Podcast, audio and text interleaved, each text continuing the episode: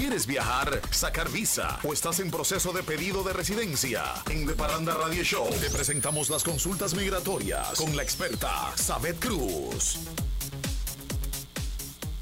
Estamos de regreso en The Parranda Radio Show y lo prometido es deuda. Ya tenemos a nuestra experta en asuntos migratorios, Sabet Cruz. Bienvenida, Sabet. Gracias, Wendy. Como siempre, un honor compartir aquí con ustedes, sobre todo con la audiencia.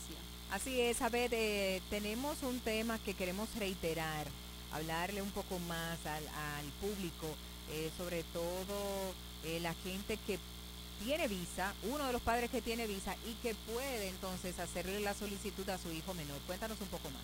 Claro que sí, siempre quiero aprovechar estos medios para reiterar esta noticia porque sabemos de hoy pero no sabemos de mañana, como dice el viejo adagio. Y la embajada también a veces ha sido un poquito ambivalente, cambiante con respecto a estos temas. A veces que sí, que los hijos hay que presentarlos en la entrevista con el oficial consular, luego una nueva disposición de que no, de que los padres tienen que ir en representación de ellos, que no tienen que ir a entrevista, que solamente había que depositar el pasaporte. Entonces yo quiero invitar a todas esas personas que califican en este momento a efectuar este proceso. Vamos a recordar quiénes califican y quiénes no. Califican para solicitarle visa a los hijos menores de 13 años, es decir, su hijo tiene 13 años, califica siempre y cuando cualquiera de los dos padres tenga una visa válida por 10 años. ¿Qué tipo de visa? Visa B1, B2. Estamos hablando de la visa B1, B2, categoría de visa de turismo, negocios. Business, así es. Correcto. Entonces, cualquiera de los dos padres que tenga una visa válida y vigente por 10 años puede solicitarle visa en modo automático sin, sin necesidad de asistir a una entrevista con un oficial consular que efectúa por lo regular una serie de preguntas y el pasaporte le llegará avisado a la oficina de mailboxes que ellos decidan. Una pregunta, saber, en ese tenor. este, sabemos que es hasta los 13 años. Usualmente, cuando los niños, eh, a partir de qué año los niños van a este tipo de, de entrevistas? Porque tengo entendido que los niños muy pequeños de un año, de dos años, no van. O sea, no es necesario, pero quizás antes niños de 5, 6, 7, 8, 9, 10, 11, 12 podían ir acompañados de sus padres y ahora pues eh, eh, los Estados Unidos dice que no. No, ahora no tienen en ninguno de los casos, Wendy, hay que ir a ver a un cónsul, los menores de edad. Los padres van en representación de las visas de ellos. ¿Qué documentación tiene que llevar ese padre para que le den la visa a ese menor? Vamos a terminar de agotar, Wendy, quienes califican para esta, este proceso de menores de 13 años hacia abajo, que cualquiera de los dos padres tenga una visa válida.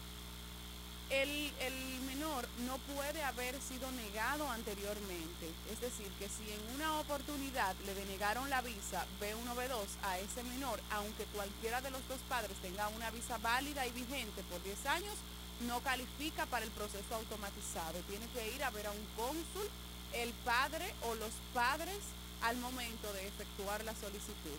De igual manera, tampoco califican los hijos de residentes legales permanentes en los Estados Unidos y que uno de los dos padres tenga la visa aquí en República Dominicana o si el padre, el otro padre, es ciudadano estadounidense, tampoco califica. ¿Por qué? Porque son los lineamientos que ha establecido la embajada en este sentido. Y finalmente, para agotar los requisitos, usted simplemente deberá completar el formulario de S160, pagar la tasa consular y programar la cita, el sistema de modo automatizado le va a ir indicando cuáles son las pautas y por vía de consecuencia se le va a programar una cita solamente en Galería 360 para que usted vaya a depositar su documentación. ¿Cuál documentación va a depositar? Pasaporte vigente y válido, fotocopia de la visa del padre, y fotocopia del pasaporte con los datos biométricos, acta de nacimiento original y legalizada, del, menor, hoja de confirmación del formulario de S160, ya lo dije, y hoja de confirmación de cita, que es la que acredita que usted pagó su tarifa de 160 dólares. Ok, perfecto. Esa es la única documentación que necesitan, depositar todos esos documentos. entienden que deben de agotar eh, cartas de trabajo, nada de eso. Solamente los requisitos que acabamos de acotar en este momento son los que usted deberá de llevar a Galería 360, es decir, al Centro de Atención de Visas DAC. Excelente. Entonces, eh, saber, vamos a abrir las líneas por si algún eh, oyente pues tiene alguna pregunta. Estamos en el 809-685-6999. Es el momento de usted poder comunicarse con Saber sobre alguna inquietud que usted tenga. Eh, quizás, bueno, pues ahí está la primera, la primera llamada para saber. Sí, saber, puedes tomar eh, la llamada. Hola, buenas. No lo puedo creer. Estoy conectada. ¡Eh! ¿Con quién conversamos? Eh, con eh, Adalgisa. ¿Adalgisa Pantaleón? No, Mejía. Ah, Mejía. Eh, Adalgisa, ¿tienes alguna inquietud, alguna pregunta que quieras hacerle a nuestra experta en asuntos migratorios? Por el caso que ella acaba de citar. Un ejemplo, yo tengo visa de una B2 también y el padre de mi hija tiene residencia. Entonces, ¿qué aplicaría en este caso? Porque tendríamos que ir los dos a cita o puedo ir yo sola cuando toque renovar. Muchísimas gracias por tu pregunta. Escucha la, eh, la respuesta por la, por la radio. Es evidente que están separados porque dijo el padre de mi, de mi esposo. Cuéntanos, no, no quede clara porque ella dice renovar. Y si la menor o el menor tiene una visa válida y vigente, ya otorgada por un oficial consular, pues sí califica para una renovación simple al momento de vencerse esta visa. Ahora bien, si es un visado por primera vez, no califica para el proceso automatizado que yo acabo de señalar, sin embargo, se le puede efectuar la solicitud de visa normal y cotidiana.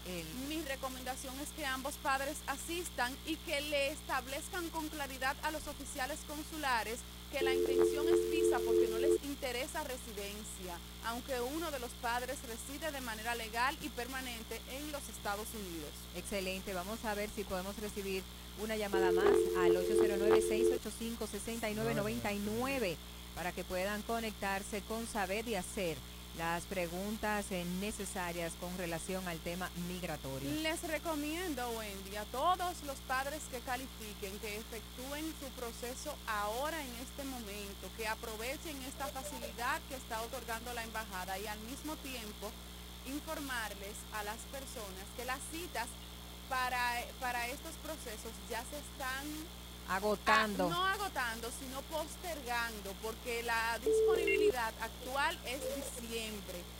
Cuando iniciamos, hay personas que ya tienen visas en este mes, menores de 13 Excelente. Vamos a recibir la siguiente llamada de Parranda. Buenas. Sí, buenas. Para una pregunta más. Mira, mi mamá le dieron visa humanitaria y a mi hermana y mi mamá se nuevamente. Mi mamá quiere llevar su función de, de particular. Mi corazón, no, no, se, no se escucha baja, bien. Baja el volumen, baja el volumen de radio. Mira, mi mamá no tiene un visto monetario. Y a mi hermana se cayó en coma Y mi mamá quiere llevarse el niño porque tenía una captura de mi niño. ¿Cuáles serán los visos para llevarse? ¿Un visto monetario?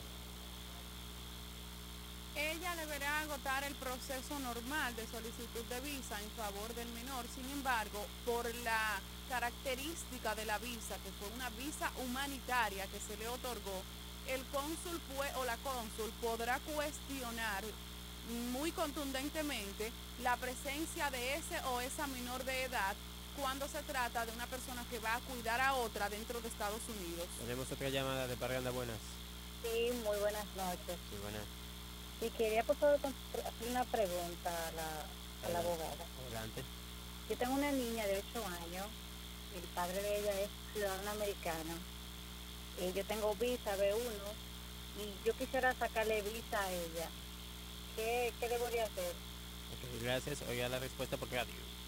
Muy interesante la situación de la dama y voy a traer a colación un proceso que tuvimos en la oficina. Tuvimos una solicitud con una niña de residente en los Estados Unidos y la madre con visa B1, B2 y el visado fue denegado en principio. Luego se volvió a someter la solicitud y en la forma de S-160 se le aclaró a los oficiales consulares que el interés en ningún momento fue ni, ni había sido que esa niña viva en los Estados Unidos, sino que siempre ha tenido la custodia, eh, la madre, portadora de la visa B1, B2 y que salvo el mejor parecer de los oficiales, lo que se le estaba solicitando era ella poder ir a visitar su padre periódicamente, porque muchas veces no les interesa, a veces sí califican para que se le otorgue la ciudadanía eh, adquirida a través del padre ciudadano, pero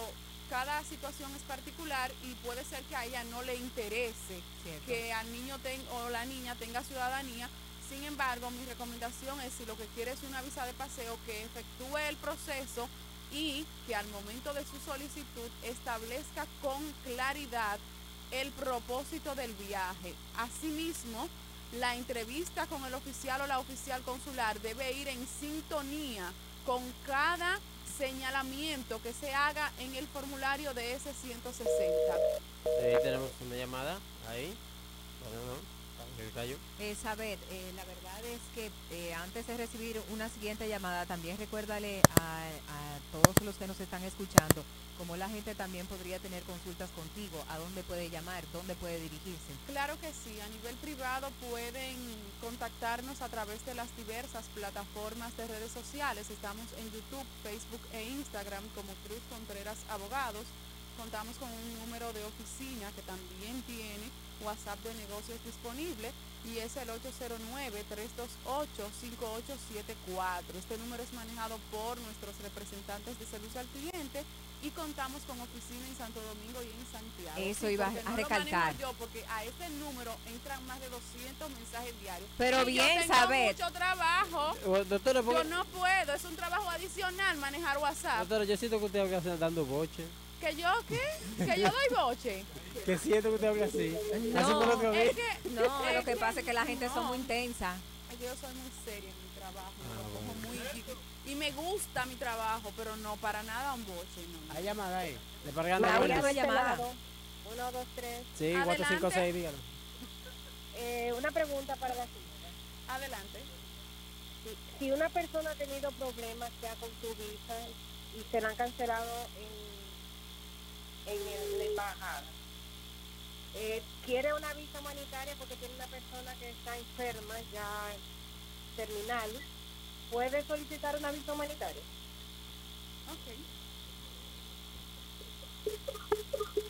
Claro que sí, esa persona va a poder solicitar su visa humanitaria siempre y cuando el motivo de la cancelación no sea por una inelegibilidad expresa contemplada por la ley de ciudadanía e inmigración de los Estados Unidos, porque si, ese, si esa es la situación o las circunstancias de la cancelación, primero tiene que solicitar una exención. Entonces, el oficial consular de forma administrativa puede otorgar la visa en condiciones humanitarias, pero a este proceso, a este trámite, habrá que documentarlo excelentemente bien, con evidencias, con pruebas, que hablen del motivo de ese viaje. Y mi recomendación es que en vez de solicitar una visa B1, B2, se solicite la visa B2, que es de tratamiento médico o condiciones humanitarias. Excelente, saber. Y tú sabes que con todas las preguntas que se han hecho en la tarde de hoy, en la noche de hoy, creo que sería oportuno que en la próxima entrega contigo, pues hablemos de ese punto de la visa humanitaria, sobre todo porque estamos en medio de una crisis sanitaria mundial y que quizás mucha gente pues eh, esté en condiciones críticas a, propósito del COVID-19 y quiera eh, hacer una gestión de vuelo para poder estar con ese ser querido. Así que vamos a dejar abierta eh, este tema para ver cómo lo podríamos desarrollar, quiénes aplican, cómo se debería de aplicar y todo lo demás con relación a las visas humanitarias. De esta manera vamos a despedirte y será pues hasta el próximo viernes. Claro que sí, será un honor volver a estar con ustedes. Ah. Bueno, pues vamos a una breve pausa comercial y al regreso mucho más este de Parranda Radio Show.